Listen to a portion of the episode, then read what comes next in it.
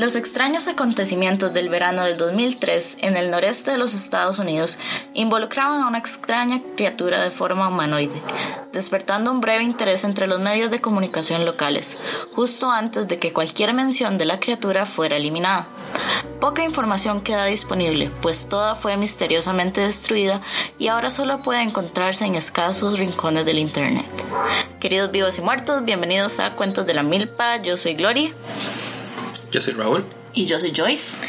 Y eh, ya hemos hablado sobre leyendas en el podcast, pero tal vez como son de una época más atrás, nos cuesta creer que son reales. Entonces vamos a traer leyendas que nacieron en internet el día de hoy. Sí, lo que pasa es que digamos, eh, antes como no se habían, ah, no habían tantos registros más que, qué sé yo, el... Eh, la palabra hablada. Sí, exacto, la palabra de que mi abuelo estaba hasta el culo y, mi abuelo hasta el culo que se le se le los agua. Este, entonces, eh, tal vez uno piensa como, ah, sí, eso es, eso es em, X. Pero igual ya lo habíamos comentado en algún episodio anterior que em, eh, ahora hay tanta contaminación de tecnología y todo que si existiera algún tipo de bicho o algún tipo de, de como monstruo de leyenda, sería un poco más complicado para estas, estas criaturas contactarse con los seres humanos porque estamos tan metidos en nuestras en nuestra tecnología del día a día y eso solamente como en las ciudades, ¿verdad? O sea, no estamos hablando como de, de, de los pueblos aledaños pero estas en específico nacieron en internet y ya se pueden como encontrar em, como testimonios de las personas. Lo único malo de eso es que también igual en todo en internet se puede invertir. igual, digamos, los este episodio viene a, a, tratar de lo que llamamos creepypastas, eh, que no tiene traducción al español, que son cuentos de terror. Sí, que han nacido en, sí, son cuentos de terror que han nacido en internet básicamente. De terror. Y, y sí. Cuentos de la creepy cripta. De la cripta. de la pasta que asusta. la pasta que asusta. Ok. Eh, entonces podemos empezar con la historia que les contaba eh, Gloria al principio del programa, que se llama El Rake o El Rastrillo en, español, ¿verdad? Eh, este es un clásico de los monstruos del creepypasta. Eh, le ha dado vueltas al internet como 10 años más, como una fucking leyenda al internet. Es de los más conocidos también. Vieras que no sé, yo nunca lo había escuchado hasta les contamos, queridos oyentes, que para este episodio hicimos como una ardua investigación, Joyce, Raúl y yo. Y, terminamos con traumas severos. sí, vieras que quedábamos, eran las 3 de la mañana en mi casa y yo llamaba a Raúl diciéndole, estoy asustada, no puedo dormir, el rastrillo me va a jalar las patas en la noche y nadie me va a volver a ver. Eh, bueno, les cuento.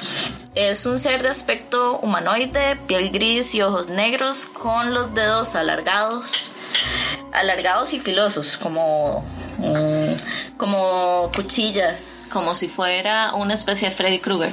Ajá, exactamente, excelente. Pero, pero peor. Pero mil veces peor, que es como un como tipo alienígena, así, sin pelos ni nada, la piel gris y, y lisa.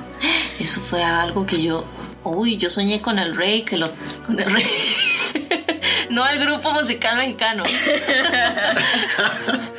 yo el rey. El rey. Ay, güey. Este. No, yo soñé con el rastrillo. El otro día eh, tuve un sueño súper intenso que yo era una detective pero luego les cuento más. Pero se sabe que el rastrillo, la cuestión con el rastrillo es que se aparece siempre en actividades que involucran dormir. O sea, eso es lo terrible. ¿Estás segura que fue un sueño? eso fue una premonición. ¿Quieren que les cuente? Sí, por favor. Ok, mi, mi sueño fue el siguiente. Yo, eh, usualmente, mis sueños tienen dos índoles tienen dos índoles. Eh, los sueños que tengo, que yo soy la protagonista, o sea, y son ya como más del día a día, así como tengo que dar una exposición y me quedé sin dientes, no sé. Eso es un muy mal augurio. Eso es, un susto, es un ejemplo. Bueno, perdón, perdón. Es un ejemplo que hicimos un Freud ahí. Sí. Ok, este, y tengo otro tipo de sueños que son como eh, que yo los veo desde arriba como si fuera una película o yo soy la protagonista pero, pero en otra persona. O sea, o yo soy un hombre, o soy un niño, o soy este, una mujer, pero no, Una no soy. regresión a otra vida. Ajá, tal vez una regresión a otra vida, no lo sabemos. Este, pero usualmente es eso. Y esta vez, en este sueño, yo soñé que estaba como, eran como las 3, 4 de la tarde y así, como que ya estaba bajando un poquito el sol y yo era una eh, detective como del FBI. Detective Joyce. Sí. Véalo próximamente. Y Joyce es un bicho amarillo, pequeñillo y peludo. Que Con la voz de. con la voz de Ryan Reynolds. Felicidades a los que entendieron la referencia. Este, Ah, ah, vamos a ir a verla. Sí, en drogas. En. Ah, ok, ya. Yo no, no era un minion de qué está hablando, es Detective Pikachu, ok, listo. Entonces, este, yo entraba a una casa que era más, más o menos como una plantación de las que habían en, en Nueva Orleans o en el sur de, de los Estados Unidos en los años de los esclavos. Pero ya como ya no es, o sea, ya no se utilizan ese tipo de plantaciones para eso, sino que esta era una casa o una mansión, pero hecha leña, o sea, como muy, muy vieja, muy este, gastada, las paredes estaban descascaradas y todo, y las columnas como que en algún momento fueron algo muy elegante, ahora estaban hechas leña. Entonces yo entraba como por la parte de atrás de la choza. Cuando entro a la casa, este, y tengo como ese presentimiento de que algo malo va a pasar, entonces lo que hago es como agarrar un cuchillo de la cocina y en eso cuando vuelvo a ver para atrás veo que el rake está al puro frente mío. Pero así era tal cual. Era un ser de aspecto humanoide, con la piel grisácea, con los ojos negros, con los dedos largos, como si fuera eh, el. Yo lo antes de de hablar sobre el rake, yo lo describía como el bicho, eh, como Gollum, pero Ajá. en dos, pero en dos patas en vez de cuatro patas, Ajá, que el man siempre se arrastra, ¿no? O sea, como erguido, ¿verdad? Sí, eso es The Rake. Ajá. Exactamente. Ay, Joyce que caga. Ajá, entonces que yo agarraba el cuchillo y se lo metía en la garganta. O sea, como en la yugular. Oh, wow, nos vas a liberar, liberar de la... Ya lo mató. Lo maté, ya, lo maté, Se, se cancela, la- se Sí, cancela el episodio y ya yo maté al Rick. La cuestión del, del rastrillo es que es un ser inteligente capaz de hablar e inducir control mental en sus víctimas. Perdón, pausa. Ahí no termina el sueño, pero luego les, luego les, les continúo. No, es que lo que te iba a decir es como que Mae, el rey que está haciendo que vos sueñes con él. Ya, ese es el, el chiste Todo es porque no he ido al concierto de esos mexicanos. Sí. de no escucharlos, güey. Sí. Órales. Sí, pero.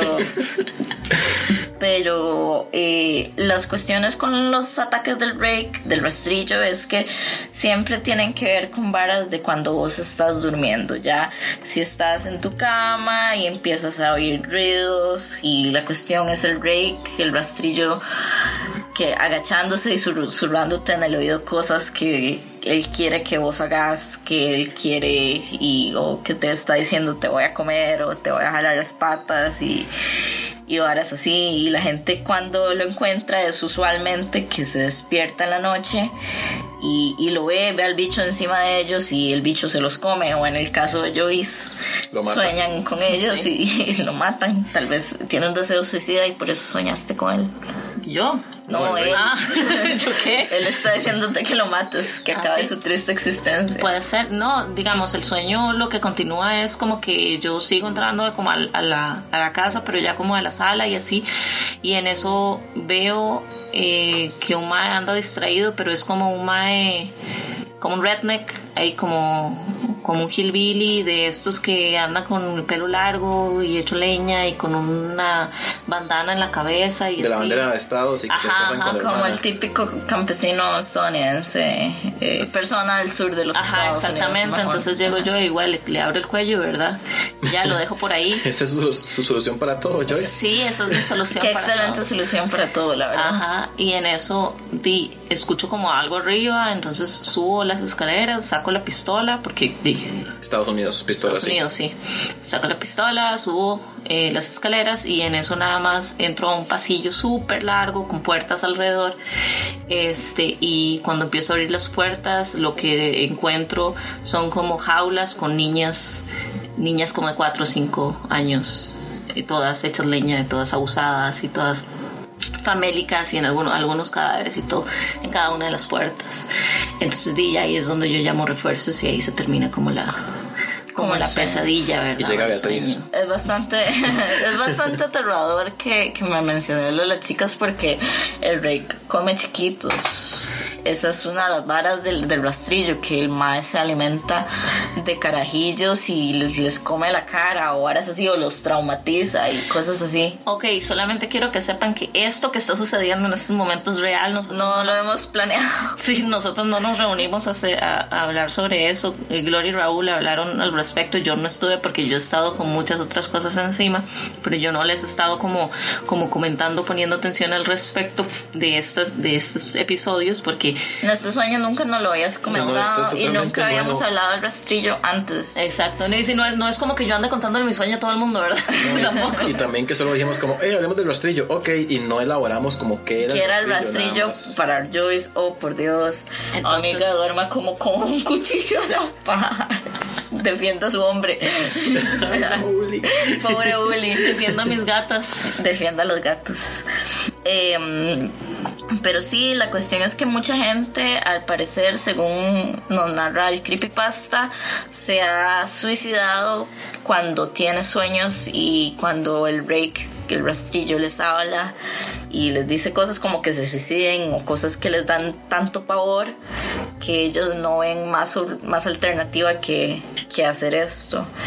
Y otra parte interesante es que cada vez que uno llega a un noticiario, la, la historia del rastrillo, de que hubo alguien asesinado por él o que hubo visitaciones de este bicho, eh, las noticias, tiran la noticia y desaparece como de, del de los records del ¿cómo se dice records en español? Sí, como, De como la- de los registros. Sí, del de los registro, no sé. registros Ok, entonces ustedes saben que amanezco ahí en, Sí, en la tina. Guachipelín tirada. Sí, ya saben que por el, el rastrillo, ¿verdad?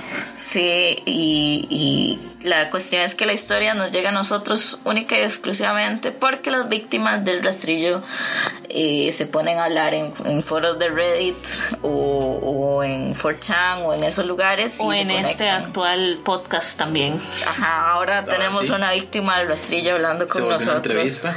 Sí. Joyce, por favor. ¿Y, si cómo os- te sentís, Joyce?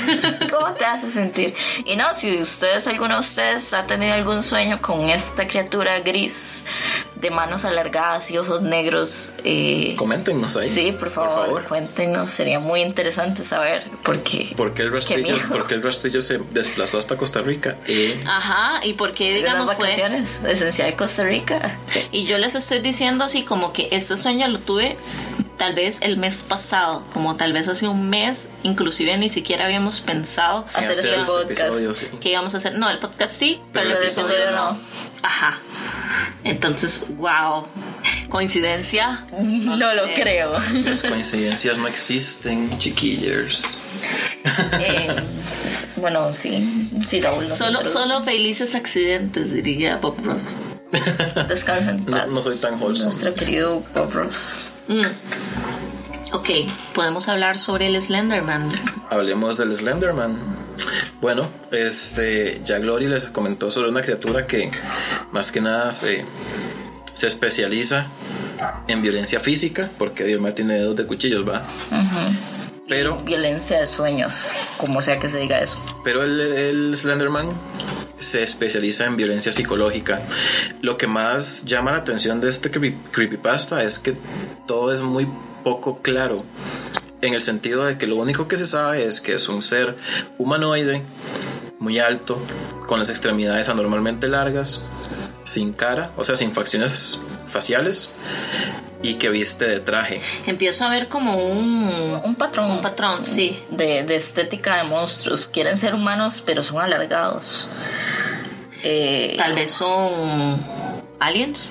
Definitivamente son Todos aliens. son aliens al final del Sí. día. Yo creo que todo se resume en. Yo vi, en yo vi una vez una teoría muy interesante de Slenderman que, él- que él era un, un ser como interdimensional y que por eso es que él, a pesar de que es todo desproporcionado, puede desplazarse y que él puede adoptar como una forma hasta cierto punto y que él estaba como intentando este, imitar la forma humana.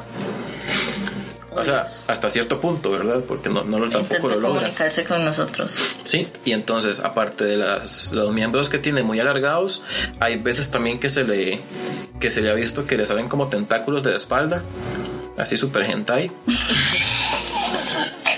Aquí haciéndole patrocinio a gentayheaven.org. Tenemos personas que no saben qué es hentai entre nuestros Ay, seguidores. déjelos así mejor. Es que no, no lo busquen, por favor. O búsquenlo, y pueden gustarle. No, está mejor así. Este, Bueno, este hay mucho misterio también porque no se sabe exactamente qué es lo que le sucede a las víctimas del Slenderman, porque eh, lo que es lo que más que nada dice es que él se, se ve como en lugares donde hay niños, como quien dice parques y ese tipo de cosas. Y se le tiende a aparecer a las personas que investigan sobre él, así como nosotros.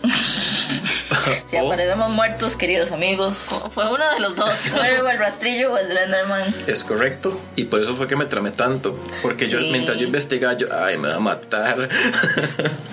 Sí, le va a jalar las patas a Raúl. y Es- también A mí lo que me llama mucho la atención de esto, bueno, termina el... También el, este, otra cosa que llama la atención de Slenderman es que también ah, eh, busca a las personas que lo documentan. Entonces, digamos, Como que el más sí no quiere que los paparazzi lo sigan. sí, y este, digamos que un- una persona haya tomado foto de un montón de carajillos en un parque y casualmente Slenderman estaba en el fondo y salió una foto. Entonces, a esa persona la va a empezar a acosar y la va a empezar a, a enloquecer porque él se especializa en, en En derechos de imagen. sí, en literatura psicológica. Este, sí, lo que yo les iba a comentar es que me llama mucho la atención que igual, eh, igual que el rastrillo, el Slenderman, eh, su target principal o su objetivo principal son los niños. Y, y esto es como muy común, como que hay muchas leyendas y muchas historias que lo que hacen es como, como enfocarse en los niños, tanto porque son los que creen más y son como más puros en ese sentido, y porque, o sea, como que es más fácil Aterrorizarlos porque a Ajá, le encanta. no, y, y atraparlos porque También. no se pueden defender. Y yo siento Bueno, que tal igual vez... uno como adulto tampoco se puede defender defender del mucho. Pero igual, digamos, el hecho de, de enfocarse en niños a uno lo perturba porque di, todos fuimos niños, entonces hay como una cuestión de, siento yo, de regresión, de acordarse uno de los momentos en que De lo que era vulnerable. Ajá, vulnerable de niño y, y ahí es donde entra el miedo, de recordarse los momentos que uno tuvo miedo cuando era niño, algo así. Ajá. Hay algo sumamente interesante con Slenderman porque sí se saben los orígenes. El, el monstruo en sí, el origen es de una página, un foro en internet que se llama somethingawful.com que hicieron una... Qué página más acogedora. La traducción sería algo, algo horrible.com. Hicieron un concurso de crear una criatura de terror y ahí fue donde nació la leyenda del Slenderman. Es Pero- totalmente ficticia, pero ha logrado permear en el mundo real. Exacto, es que digamos, eh, la base como de estas leyendas o la base de, de todas las historias como de terror, todos los bichos de terror, eh, creo que como en canon es que solamente falta como que uno lo, lo traslade de la imaginación y empiece a hablarlo entre personas y personas para que se vuelva real, porque la energía misma que uno le da al creer en estos bichos los hace, Reales, reales. ajá, los hace reales, punto. exacto. Que Bien. también es una teoría de por qué Slenderman ha afectado al mundo. Ajá. Porque hay una teoría que se llama la teoría de los seres tulpa, Ajá. que eso se deriva del ah, budismo de la India. Que se dice que si uno invierte suficiente energía mental en algo, puede crear un ser. Eso es súper complicado. Gracias. Es, Budismo tibetano. es una parte del, del budismo tibetano, lo cual tiene, tiene sentido, o sea, Igual, yo no creo nada de esto. Pero me parece sumamente interesante porque no es solamente como que a alguien se le ocurre decir como, ah, mira, este, eh, si vos hablas mucho sobre eso se hace real, ¿no? O sea, hay, hay toda una rama del budismo, de una religión que cree fervientemente en esto. Y, se- Eh, y lo practicaban también. Ellos, ellos podían hacer seres tulpa. Bueno, supuestamente. Ajá. Que eran hasta cierto punto independientes. Ellos lo, que lo difícil era hacerlo. Ya una vez que el bicho estaba hecho, él era independiente. Ajá. Sí, pero para mí Como tiene familia, muchísimo como familiares, como sentido como el hecho de que, digamos, tal vez dos personas o tres están viendo como, qué sé yo, videos de asesinatos todo el tiempo y estás pensando solo en eso y en esas varas y eventualmente perfectamente podrías terminar eh, haciendo eso de lo que tantos te metiste, pues. La teoría, bueno, lo que yo imagino es que como Slenderman se volvió tan viral, mucha gente empezó a como Hacer un copycat, a imitar. a, me- a meterle como energía a la, a la, a la vara. Es como la teoría se basa en lo que es la conciencia colectiva. Ajá. Entonces ahí le iban alimentando energía a todas las personas que se informaban sobre el Slenderman hasta que el Mae logró permear al mundo real y volverse, entre comillas, Más real. o menos como los Kardashian. Ajá. Y vos me habías dicho como algo de una chica que... Hubo un incidente que pasó en el 2014 de unas chiquillas de 14 años en el momento, creo que era una cosa Ajá. así, que se suponía que el Slenderman les estaba hablando y les decía que si no le daban un sacrificio de sangre, que les iba a dañar a las familias y a ellas.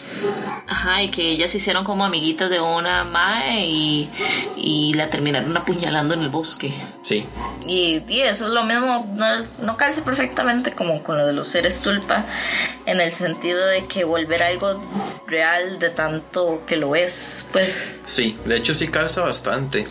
Lo único que no me calzó era como el modus operandi, porque el, el Slenderman no trabaja así. Él nada más atormenta a la gente y los vuelve paranoicos de su presencia hasta que se vuelven locos. Y cuando ya están locos, ahí sí se desaparecen y no se sabe qué pasa con ellos. Ajá. Él, no, él al menos en lo que es el- eh, la leyenda que se creó, él nunca pide sacrificios. Puede haber, sí, puede haber sido un demonio. Pero por otro lado, como ya tenemos un ser tulpa, que es en- entre comillas independiente, él se puede ir de ride y hacer lo que le dé sí, sí, igual no es como que Slenderman tiene un- unas instrucciones de cómo Sí, operar. En el libro de Slenderman dice, Mi papá Slenderman me dijo cuando era joven. este, Entonces, si, Y también si de le las salen Slenderman- estos días, ya saben por qué fue. ajá, sí, Fue culpa nosotros. cuidado. Sentimos, chiquillos. Este, igual, digamos, vean si es tan grave toda la energía que se le ha dado eh, para hacer que el Slenderman sea reconocido a nivel mundial, que hay películas y hay Series. Videojuegos. videojuegos y hay se- series. Hay una serie en internet, Marble Hornets, que es Ajá. pues, buenísima, Oh, wow. pero no se trama demasiado. Ajá. Si no la voy a ver, hacer este episodio me asustó Es demasiado. súper buena, yo la seguí, al- yo la seguí al día y es... Qué débil, Gloriana. Perdón, perdón. Es Mentira. curioso hacer un podcast de terror y tenerle miedo a las varas de terror. Pero bueno, sí. Pero bueno, podemos continuar. Entonces, ese, esa fue la historia del Slenderman. Que nadie les diga, que nadie les cuente.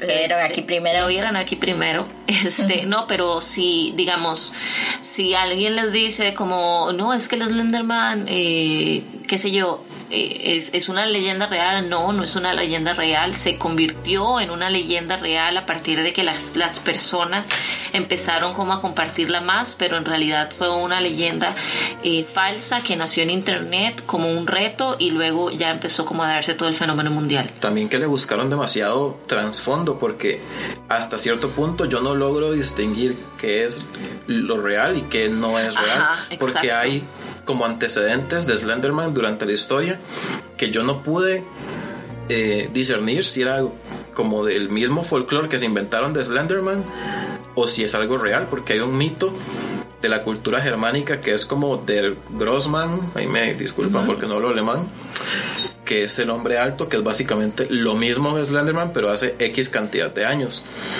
Y también habían otras cosas, creo que eran en Francia, no me acuerdo, pero que era muy similar al bicho. Ahí, ahí lo que sería también es preguntarse si la persona que inventó el Slenderman en realidad lo hizo desde cero o tomó una referencia como real de, de una leyenda que ya existía. Yo sé que él se basó en cosas de Stephen Hawking. Stephen Hawking, no. Stephen Hawking es un Es el- científico. no, ese es el- Es Stephen Como- King. Ah. Stephen Hawking es, Es un el- sí, científico. sí, el que se murió. Es, es, un, es, mi, es un diferente Steven favorito mío. Sí, es otro es el Steven otro favorito Steven mío. favorito, Joyce. Hay varios Stevens que son Sí. favoritos. Este. Pues sí, bueno, eso es todo lo que tenemos sobre el Slenderman. Si están interesados en saber algo más o saber como los links y demás, ustedes saben que pueden eh, buscarnos en Facebook como Cuentos de la Milpa o este, buscarnos en Twitter como arroba de la milpa. Y vamos a continuar con el, el último monstruo. Hashtag monstruo. Has- hashtag. Hashtag. Hashtag, Tú no eres vedette. se acabó tu fiesta. bailas. Eh, sobre los niños de ojos negros o los Black Eyed Children. Esta leyenda urbana es, es algo muy curioso porque no es como que uno puede decir, bueno, esta empezó acá en específico, sino que eh, son como, como varias ya personas que han dicho que les ha, les ha salido. aparecido Ajá. un niño de ojos negros. Entonces no es como que uno puede decir, mira, en el 1700, ble-". no. O sea, Y hay también avistamientos. O sea, hay videos en YouTube de supuestos niños de, de ojos negros que sí se ven. Y son como muy esparcidos y alrededor del mundo no es como en un solo lugar, son personas que entre sí no se conocen para nada. y, que, y que los han visto. Entonces, A pesar de que sí hay como focos donde son más comunes, menos en Estados Unidos. sí, pero yo diría que en Estados Unidos el, es tan grande, o sea, el país es tan, tan grande, porque realmente uno no tiene como una, una comparación viviendo en un país tan pequeño como Costa Rica. Pensar en que en realidad hay demasiado como espacio Y llegar de una no punta del país a otro en avión son seis horas. Ajá. Entonces, este realmente realmente como que hay más chance, más oportunidad de encontrarse bichos así, como los skinwalkers, que son como los caminantes, los como mutantes. También hay mucha chance de encontrarse neonazis. También. Esos son otra clase mutantes. ok, entonces, los niños de ojos negros son eh, niños de edades entre 6 y 16 años, donde ellos se te van a aparecer y te van a decir, o sea, no te van a ver a los ojos, no, no van a levantar como su cabeza, ni si- siempre van a estar como hacia el suelo o así, y te van a llegar a, a tocar la puerta, ya sea de tu auto o cuando estás cerca de tu casa o dentro de tu casa, y te van a pedir que por favor, por favor, por favor, los dejes entrar, por favor, les des, o sea, los lleves, les des un aventón este, que necesitan esperar a sus papás, que necesitan este, esconderse eh, o est- estar ahí como buscar ayuda y que solamente uno lo puede, les puede ayudar, ¿verdad? Ayuda. Ayuda. Este, y eh, generalmente son como en situaciones donde el clima es eh, Desastroso. muy, muy malo, entonces uno no tiene, no tiene como ese... Como, ¿Cómo decirles que no? Pues, Exacto, como ese corazón para decir, no, no, salado, quédate debajo del, De la tormenta arena, quédate Ajá. Otro de la tormenta nieve. gracias. Sí, otro día, muchachos. Este, entonces, Ya digamos, doné para la Teletón. ya doné para un techo. sí, eh, digamos, las historias que hay concretamente es, yo me sé un par, eh, que es un, un chico que estaba en su carro eh, eh, y estaba súper, o sea, estaba lloviendo demasiado, demasiado, y que en eso llegó como una chiquita y le tocó como la ventana, ¿verdad? Le hizo como... Y este... eh, esta persona volvió a ver para afuera y vio que la chica estaba viendo como hacia el suelo y que le decía que por favor la dejara entrar, que por favor la llevara. Entonces él, él le preguntó como, pero ¿dónde están tus papás? Este, y ella decía como, no, ahorita vienen, ahorita vienen.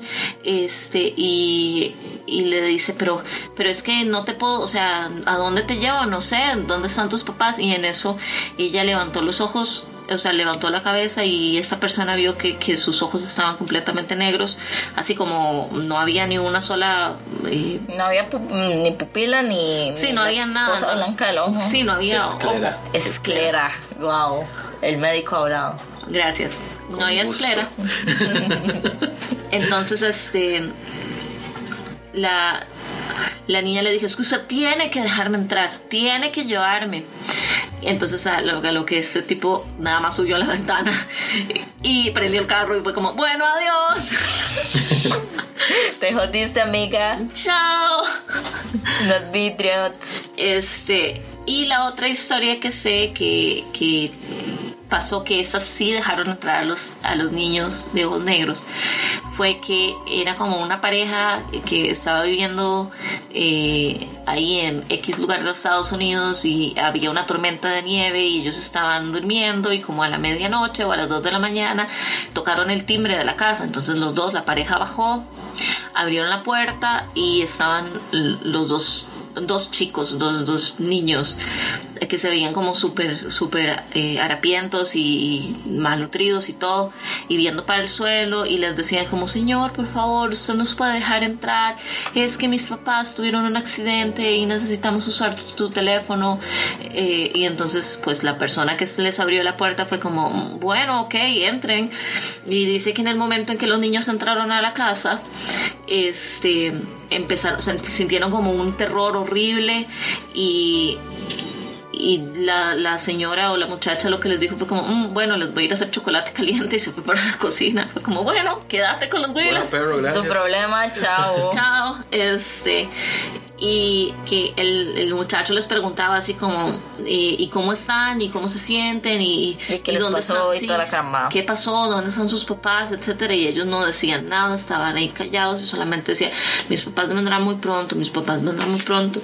Y ya, y como al rato este, que ya la, la, muchacha llegó con los, con los chocolates, se dieron cuenta como que entraron a la casa dos personas como altas y, y oscuras, o sea, como que, que se veían como muy malignas. Este, y vestidas de negro también. Y vestidas de negro. Y entonces que ellos lo que hicieron fue como tirar todo lo que tenían en las manos y salieron corriendo como por la puerta de atrás y, um, y escaparon y como al rato luego volvieron a entrar a la casa ya cuando no había nadie y cerraron todo y llamaron a la policía, la policía revisó todo, no había absolutamente nada pero lo que ellos dicen es que después de eso la salud de los dos empezó a quebrantarse y la, la, la, suerte de ellos ya, o sea, todo malo le pasaba, o sea, como, que, que, se enfermaban de todo. Ajá, este, como que se metían en super, así, en deudas súper eh, gachas, así, súper huesas, eh, o problemas monetarios que no deberían tener, o, este, o como que les pasaban cosas muy feas, y creo que al, al señor hasta que le dio cáncer y todo, entonces... le dio cáncer de piel ahí, todo raro. Entonces ahí como que él comentaba su historia de, de cómo estaban tratando de sobrevivir y que por favor nadie dejar entrar a estos,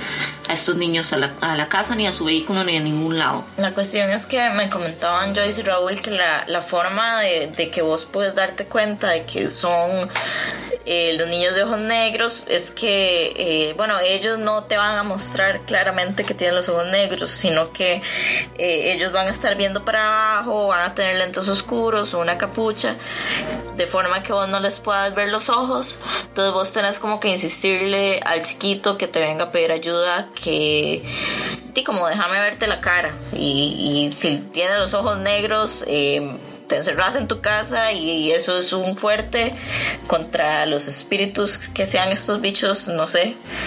Y, y sí, eso sería más o menos el remedio. Es que es, es, muy sencillo, digamos, es muy simple no dejarlos entrar. Sin embargo, en, en relatos que yo estuve leyendo, que lo que sucede es que tienen como cierto nivel de control mental. Si uno no está, este, si uno no, pone atención a lo que está haciendo, uno les va a ayudar inconscientemente. En lo que uno está hablando con los, con los niños, uno se va a ver inconscientemente, ya sea abriendo la puerta del carro o abriendo la puerta de la casa y dejándolos entrar. Porque si una de las características es que ellos no van a entrar a nada a menos que uno los deje. ¿Y saben quiénes también hacen eso? Los, vampiros. Los testigos de Jehová. los vampiros.